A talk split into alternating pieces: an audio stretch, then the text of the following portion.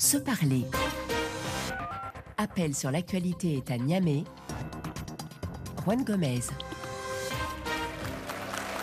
De retour dans la capitale du Niger, toujours en public, pour dresser un état des lieux de la situation au Niger. Merci infiniment de cet accueil chaleureux. Huit mois après la prestation de serment du président Mohamed Bazoum, que vous inspirent les premiers actes posés par le nouveau chef de l'État En première partie d'émission, nous avons beaucoup parlé de l'insécurité, de la lutte euh, contre le terrorisme et euh, aussi de l'hostilité à la présence des forces étrangères au Niger et notamment euh, aux soldats français de Barkhane. On va continuer évidemment à aborder cette thématique, mais il y a d'autres sujets qui ne font pas la une de la presse internationale, mais qui font partie de votre vie quotidienne et sur lesquels vous souhaitez dialoguer ce matin sur l'antenne de RFI. On parlera notamment économie, éducation développement et lutte contre le terrorisme. Alors pour dialoguer avec le public, Tijani Idrissa Abdul Kadri, Monsieur le ministre, merci d'être avec nous encore une fois, ministre de l'élevage, porte-parole du gouvernement, et Omar Tchana, président de l'Alliance des mouvements pour l'émergence du Niger,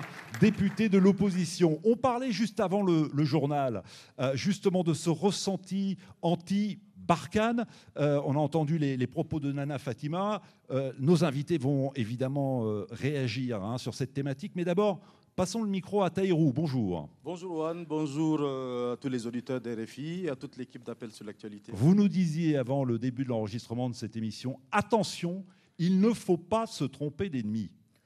Il ne faut pas se tromper d'ennemi dans le sens où la force Barkhane est au Niger pour nous soutenir à combattre le terrorisme.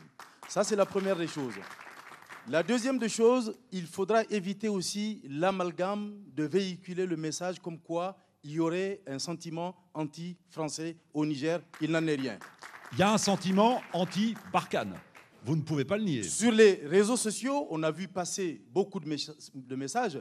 Ce sentiment anti-Barkhane qui se développe ça et là, euh, ce n'est pas qu'au Niger, au-delà de nos frontières. Bien sûr se traduit par euh, les manifestations de nos populations qui demandent le départ de Barkhane. Je pense que ces manifestations sont légitimes du moment où vous avez des populations qui sont quotidiennement endeuillées, quotidiennement terrorisées. Imaginez-vous, il y a des villages à l'ouest du Niger, vers Terra par exemple, où il ne se passe pas une semaine sans qu'il y ait des incursions euh, euh, des soi-disant terroristes ou bandits armés à moto qui viennent compter du bétail, qui leur dit Vous avez intérêt, on revient demain matin prendre les impôts avec vous. Et pendant ce temps, ils ne voient pas ni de forces Barkhane, ni de nos forces de défense et de sécurité. Donc cette colère, elle est finalement légitime à vous Pour moi, elle est légitime parce qu'il euh, n'y a pas de résultat. Hmm. Il n'y a pas de communication surtout. Monsieur le ministre est là. Nous avons la chance aussi d'avoir un député. Je me demande est-ce que ces choses sont discutées à l'Assemblée nationale? Est-ce que l'Assemblée nationale fait son devoir d'informer, bah de défendre le vous peuple? Vous avez un député devant vous, Omar Chana. C'est pour ça que j'ai saisi l'occasion. Eh bien, il vous répond, allez-y. Euh, merci. Euh, si il peut être admis que la force Barkhane a pu contribuer à la lutte contre le terrorisme, elle n'a pas permis de, les vaincre. Mais j'aimerais revenir sur, ce sentiment anti-français. Mais Omar, Omar Chana, pour que les choses soient claires et transparentes, vous appartenez à une coalition qui appelle au départ de Barkhane. Oui, oui, tout à fait. J'arrive. Aujourd'hui, avec l'assassinat des jeunes de Terra, la force Barkhane n'est plus la bienvenue au Niger. Vous faites référence au... le dire. Attendez, monsieur. Oui, s'il vous plaît. juste pour resituer le contexte, vous faites référence aux trois jeunes manifestants qui faisaient partie du millier de manifestants qui ont tenté de bloquer le convoi euh, français qui était parti de Côte d'Ivoire jusqu'à Gao, qui est passé par le Burkina Faso et le Niger. Il y a eu effectivement trois morts et des blessés. Il y a eu trois morts, mais, mais monsieur Gomez, le Mali est frontalier de la Côte d'Ivoire. Pourquoi est-ce que, quand un convoi qui quitte la Côte d'Ivoire ne va pas directement à Gao, pourquoi faire le détour par le Burkina Faso et le Niger? Pourquoi? Nous avons, et, le gouvernement le savait, qu'il y avait, qu'il y avait quelque chose qui se préparait à Terra. Comme ça s'est passé à Kaya, ils auraient pu dire, à partir du Burkina Faso, à la force Bakan, de rebroucher chemin et de partir au Mali. Non. Aujourd'hui, et puis le sentiment français, j'aimerais revenir, ne date pas seulement de la force Barkhane. Ce sentiment français, il a également des origines économiques. Vous savez, le Niger, malgré son uranium, n'a pu se départir ni de la famine, ni des maladies, ni même de la générosité d'autres nations. Tandis que une ampoule sur trois en France est allumée par l'uranium nigérien. Vous laissez répondre, Monsieur le Ministre Oui, d'accord, ok. Et on redonne la parole au public. Il faut qu'on avance. Monsieur le Ministre. Je voudrais d'abord. Euh, sur ce sentiment anti-Barkhane. Le sentiment anti-Barkhane, je pense qu'il y a une ambiance ou une atmosphère de confusion. Barkhane est là dans le cadre de la coopération militaire. Ils sont là pour accompagner nos forces de défense et de sécurité. Ceux qui doivent la, paix et la sécurité viendra par les efforts propres du, pays, de notre pays et en mutualisant nos efforts par notre capacité à nous défendre nous-mêmes. Tout ce qui est en train de, que ce soit Barkhane, que ce soit euh, les Américains, que ce soit tous les autres pays qui accompagnent nos forces de défense, viennent en appui. Donc ce n'est pas Barkhane qui va nous sauver. Je suis désolé que les gens pensent, et cela, malheureusement, il y a une grande partie qui prend cette posture parce qu'elle ne comprend pas. Mais il y a d'autres acteurs, malheureusement, qui sont en train de manipuler l'opinion pour faire croire que la France est venue en tant que sauveur. Et cela, je pense que de plus en plus, ils sont en train de le comprendre. Monsieur le ministre, on, continue à dresser un état des lieux de la situation au Niger. On a beaucoup, beaucoup parlé d'insécurité. Il y a d'autres sujets, évidemment, euh, qui ne laissent pas indifférents les Nigériens, notamment la lutte contre la corruption. Voilà un sujet qui passionne notamment euh, Omar euh, Chana. bonjour Mokhtar. Bonjour Gomez. Soyez le bienvenu. Merci à vous de même. Bienvenue au Niger. Merci de m'accueillir. On vous écoute on est en train de faire euh, un bilan euh, à mi-parcours. C'est vrai que huit mois, c'est très tôt pour dresser un bilan du président Bazoum. Mais sur ces huit mois, moi, j'ai été beaucoup plus fasciné euh, par l'engagement qu'il a pris étant candidat de mener une lutte sans merci contre la corruption et le détournement des deniers publics. Conformément aux engagements qu'il a pris devant les Nigériens, euh, il a déjà fourni beaucoup d'efforts. C'est-à-dire concrètement, quels efforts Aujourd'hui, aujourd'hui, aujourd'hui, le président a, instruit euh, plusieurs inspections au sein des ministères nigériens. Les sociétés nigériennes également euh, vont être auditées. en partenariat avec la HALCIA, il a instruit les services. La HALCIA, c'est la haute autorité de lutte contre la corruption. contre la corruption et les infractions assimilées. elle a été redynamisée, elle a été instruite personnellement par le chef de l'État pour auditer non seulement le processus de passation des marchés, également pour auditer euh, les, régies financières. Aujourd'hui, euh, sur 245 milliards qui devraient être recouvrés, sur l'année 2021, 11 milliards ont déjà été recouvrés. Omar Chena, je sais que c'est un sujet qui vous tient à cœur. Êtes-vous satisfait ou rassuré par les, les, premiers actes posés par Mohamed Bazoum? S'il y a un domaine dans lequel M. Bazoum aurait pu avoir des résultats, c'est bien le domaine de la lutte contre la corruption. Parce que c'est un domaine qui ne nécessite pas de requête de financement. Mais nécessite de courage politique, un courage qu'il n'a pas. Comment alors, attendez, un, courage qu'il n'a pas argumenté, parce que c'est bien, bien sûr, mais Comment euh, est-ce que M. Bazoum peut-il engager des processus judiciaires contre ceux avec qui il a battu campagne et ceux qui ont même financé sa campagne? Voilà le problème. La plupart des personnes qui ont été citées dans le dossier du ministère de, la Défense, ont battu campagne avec lui, ont en partie contribué au machin. Donc vous avez, vous avez, des doutes oui, bien sûr. Des doutes sur la volonté réelle euh, de, faire toute la lumière, notamment sur le dossier concernant le ministère de la Défense. Monsieur, le ministre vous répond. Monsieur le ministre. Non, je, pense que c'est un peu euh, pas correct que M. Tchana pense que le président Bazoum n'est pas sincère dans ses convictions d'assainir ou de lutter contre la corruption. Il l'a dit au moment de sa campagne et il est en train de le faire. Il vient de rappeler, l'intervenant vient de rappeler toutes les mesures qui ont été prises dans le sens de moraliser la gestion des données publiques et cela à tous les niveaux. Nous sommes à huit mois, M. Gomez, de gestion de l'État. Jusque-là, il l'a dit, les, dossiers, les instructions sont en cours. Donc, vraiment, attendons de voir, je pense, Attendons de, voir avant de critiquer. Avant de critiquer, Omar Chana. Dire qu'on ne pourra pas juger X ou Y. Je pense que Omar Chana, vous pourriez attendre avant de critiquer. Mais, mais vous savez, on dit en français, quand on connaît les saints, on les honore.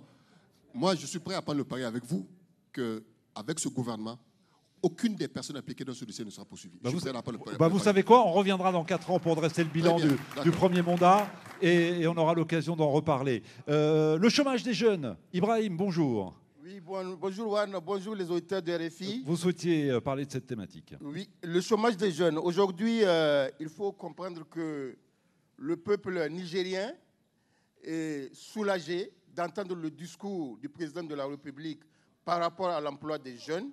Et on remarque aujourd'hui que ce problème persiste. Et qu'est-ce qui fait que ce problème persiste? Nous avons des jeunes qualifiés et des jeunes non qualifiés. Par rapport aux jeunes qualifiés, il faudrait envisager une réinsertion de ces jeunes hmm. parce que les écoles, les universités forment tous de la même manière il faudrait les adapter aux réalités. Il y a des secteurs d'activité aujourd'hui au Niger qui sont délaissés. Les filières, ça veut dire quoi Qu'il y, a des filières à l'université qui ne servent à rien aujourd'hui? Non, ce n'est pas que ça ne serve à rien, c'est que tout le monde veut faire la même chose. Aujourd'hui, vous demandez des littéraires, vous allez trouver des milliers. Vous demandez des gestionnaires, vous allez trouver des milliers. Alors que nous savons que l'État, que nous savons que les sociétés privées, nous savons que le, nombre de capacités à embaucher par an. Donc, effectivement, donc il faut des filières qui correspondent aux besoins, notamment euh, filières agricoles qu'il faudrait développer. C'est un pays où l'agriculture est très importante. Justement, euh, vous me tendez une perche. Euh, passez le micro à Nourdine. Bonjour. Vous, vous avez fait master de droit Oui, j'ai fait le master en droit à l'université de Niamey. Voilà, et vous disiez tout à l'heure, avant de commencer l'émission, que vous étiez et que vous êtes aujourd'hui l'un des rares de votre promo à avoir trouvé du travail. Vous étiez combien dans cette promo? En 2016, euh, déjà en master euh, droit à l'université de Niamey, on était environ 300. Oui. Et actuellement, vous n'avez pas 17 qui sont sur le marché du travail. Ah oui. Zéro avocat, zéro notaire, 10 magistrats et 7 huissiers dont je fais partie. Et la faute à qui alors? La faute, c'est que c'est au, gouvernement. Ah. D'abord, euh, c'est dire que aujourd'hui, on sait que pour avoir accès même au travail, il faut avoir la carte de militants d'un parti au pouvoir. Ça, nous le savons tous. Alors, attendez, attendez. Alors, Omar Chana applaudit. Vous êtes d'accord avec ce que vient de dire euh, cette jeune personne Et mais, bien sûr, bien sûr le, chômage des jeunes est, une réalité. Mais pour le résorber, il y, a, deux, faits. Premièrement, il faut une adéquation entre les filières et les besoins des entreprises. Deuxièmement, il faut une véritable politique de promotion de l'entrepreneuriat des jeunes. Figurez-vous que pour l'année 2022, le budget que M. Bazoum réserve pour l'entrepreneuriat des jeunes, vous savez c'est combien? C'est 500 millions. 500 millions, c'est le même budget pour le carburant de la présidence. 500 millions, c'est le montant pour les missions du Premier ministre. Vous savez combien c'est le budget pour le personnel de la présidence? 5 milliards par an. Alors, maintenant, vous savez, vous savez que ce gouvernement n'a aucune ambition pour vous, n'a aucune ambition pour les jeunes. Alors, vous laissez répondre, monsieur le ministre. Monsieur le ministre, est-ce que vous confirmez les chiffres avancés à l'instant par Omar Chana Monsieur, je voudrais d'abord dire que, après la question de la sécurité, l'une des priorités du gouvernement, c'est la question de l'éducation et de la formation.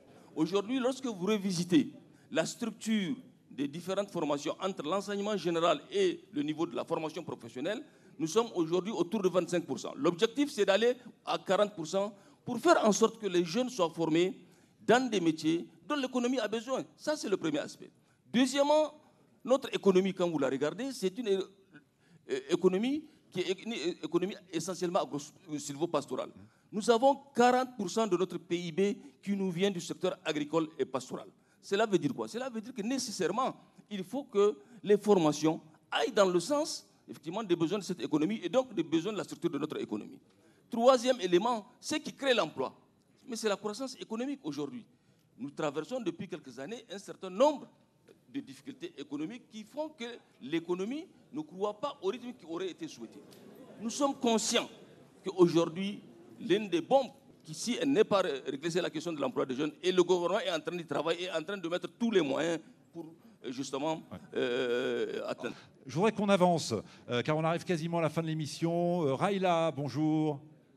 Merci Raïla d'être venue jusqu'à nous ce matin. Vous souhaitez nous parler de l'accès aux soins? Moi, ma préoccupation, c'est le recrutement. Il y a beaucoup de recrutement des forces de défense et de sécurité. Par contre, les agents de santé, il n'y en a pas beaucoup qui sont recrutés vous, travaillez dans le secteur hospitalier? Oui, je suis médecin au SAMU. Ah, au SAMU, d'accord. Et vous êtes en sous-effectif? Oui, et dans la plupart des structures en périphérie, ils sont en sous-nombre. Mhm.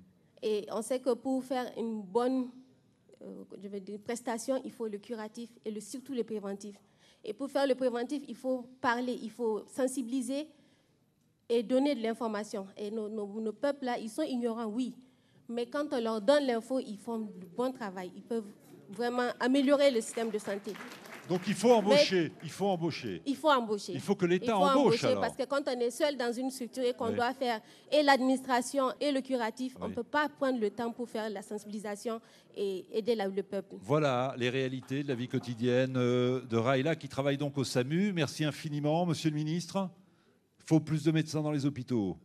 Mais c'est tout à fait exact. Et aujourd'hui, l'un des secteurs dans lesquels le gouvernement est en train de, faire des efforts, c'est le secteur de la santé. Le, ministère de la Santé a été autorisé à recruter. Nous avons recruté des centaines de médecins, nous avons recruté des centaines d'infirmiers. Et ce processus va se poursuivre effectivement pour renforcer notre, nos dispositifs et nos formations sanitaires pour qu'elles soient beaucoup euh, plus opérationnelles. Omar Chana, allez-y. Oui, euh, en fait, c'est vrai que nous, nous faisons face à un problème dans le domaine sanitaire parce que nos investissements dans, la santé ne suivent pas notre croissance démographique. Pour le réserver, comment faire? Nous devons mieux utiliser nos ressources en évitant les dépenses ostentatoires et surtout en évitant une fois de plus la corruption et le détournement de fonds. Il y a un, médecin, je crois que c'est le docteur Dillet, qui une fois a fait euh, un point de presse, ou en tout cas a alerté concernant la surfacturation en ce qui concerne les évacuations sanitaires. Donc ces fonds, au lieu de les, de les détourner peuvent servir toujours dans les investissements sanitaires. Monsieur le ministre. Je voudrais réagir par rapport à la question qu'il évoquait sur les évacuations sanitaires. Je pense que si M. Chana suit l'actualité, ça fait partie des questions qui ont été examinées et aujourd'hui, cette question d'évacuation sanitaire, en tout cas, elle est faite que juste quand c'est nécessaire et il y a une disposition. J'arrive, j'arrive. Elle n'est faite quand ce sont le, le, le, gouvernement, s'il vous plaît, le gouvernement a pris des mesures pour complètement revisiter la procédure pour les évacuations sanitaires, qu'il s'agisse du gouvernement, y compris même de l'Assemblée nationale. Mieux, j'arrive. Ils ont, et nous avons euh, euh, euh, travaillé dans le sens de rendre opérationnel un certain nombre de dispositifs de formation sanitaire. Je veux parler, par exemple, du centre, de la rouverture du centre de lutte contre le cancer, qui est aujourd'hui opérationnel. Et sur cette question de cancer, justement, beaucoup d'évacuations étaient en train d'être faites. Aujourd'hui, on a la possibilité de faire la chimio sur notre territoire. Ça, c'est un des. Omar Chana, c'est un fait, c'est une réalité. La chimio, ici même à Niamey. Mais. C'est une avancée. Je pense que c'est une avancée. On la doit, je pense également à la coopération euh, chinoise. Mais moi, ce n'est pas ça mon problème. Mon problème, ce sont les investissements. Mon problème, s'il vous plaît. On arrive quasiment à la fin de l'émission, là. Mon, mon problème, ce sont les investissements. Comment mieux euh, exploiter les investissements, comment mieux gérer les investissements? C'est ça, mon, c'est, ça mon, souci. Hmm. Aujourd'hui, il a dit qu'il y a des, évacuations, bien sûr. Si vous allez regarder, je le, je le, mets au défi de publier la liste des personnes qui ont été évacuées. Vous allez voir, c'est, ça, c'est le, le, tonton de X, le frère de Y, et puis la soeur de Z. Bien sûr, c'est ça. Alors, je le mets au défi de publier la liste. Tout comme les chiffres, tout à l'heure, j'ai parlé de chiffres, monsieur, le, monsieur Gomez. Moi, je répète, il y a eu 500 millions pour la promotion du secteur privé et de euh, l'entrepreneuriat. Il y a 500 millions pour le cabinet de M. Bazoum. Il y a 500 millions pour les missions de M. Oumoudou. Il y a 5 milliards pour le personnel. Et je le mets au défi de, mettre, de me trouver le chiffre contraire. Ce sera le mot de la fin. Monsieur le ministre, on vous écoute. S'il vous plaît. Je vais vous donner le, ratio des ressources affectées dans les différents secteurs. Lorsqu'on parle de la question de l'éducation, dans l'éducation, c'est 22% des ressources que le gouvernement envisage d'investir. Lorsque vous parlez du secteur de l'énergie et des infrastructures, c'est 15% des budgets qui, sont, qui, est alloué. La sécurité, c'est 17%. La santé, c'est 9%. L'hydraulique rurale, c'est 7%. Le développement rural et la sécurité alimentaire, c'est 15%. on va s'arrêter là. C'est ça les vrais chiffres. Ce sont les... C'est ça, s'il vous plaît. C'est ça les vrais chiffres. Bien. Notre budget est en phase avec le programme du président et avec les préoccupations des citoyens nigériens et notamment de la jeunesse. Merci, merci à tous les deux. Tidjani Idrissa, Abdul Kadri, merci à Omar Chana d'avoir été avec nous. Demain, nous parlerons des conséquences du dérèglement climatique. On sera toujours euh, ici euh, au Niger, au cœur du Sahel. Incontestablement la région qui pollue le moins au monde et pourtant le Sahel est la première victime du réchauffement de la planète. Rendez-vous donc demain à 8h10 temps universel. Avant de nous quitter. Un grand merci à tous ceux qui m'ont aidé à présenter cette émission. On peut les applaudir, s'il vous plaît, très fort, je sais bien. Jessica Taïeb, Damien Oulès, Richard Ifono, Benjamin Availlou, Arès Siradag. J'en profite également pour saluer, on peut l'applaudir très fort, notre correspondant au Niger, Moussa Kaka.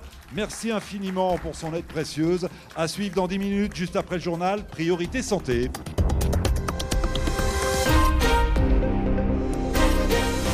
Atlantic Traveler, la carte prépayée, rechargeable jusqu'à 10 millions de francs CFA par mois pour effectuer vos achats en ligne et dans les commerces, vous a proposé l'émission Appel sur l'actualité. Banque Atlantique, grandir ensemble.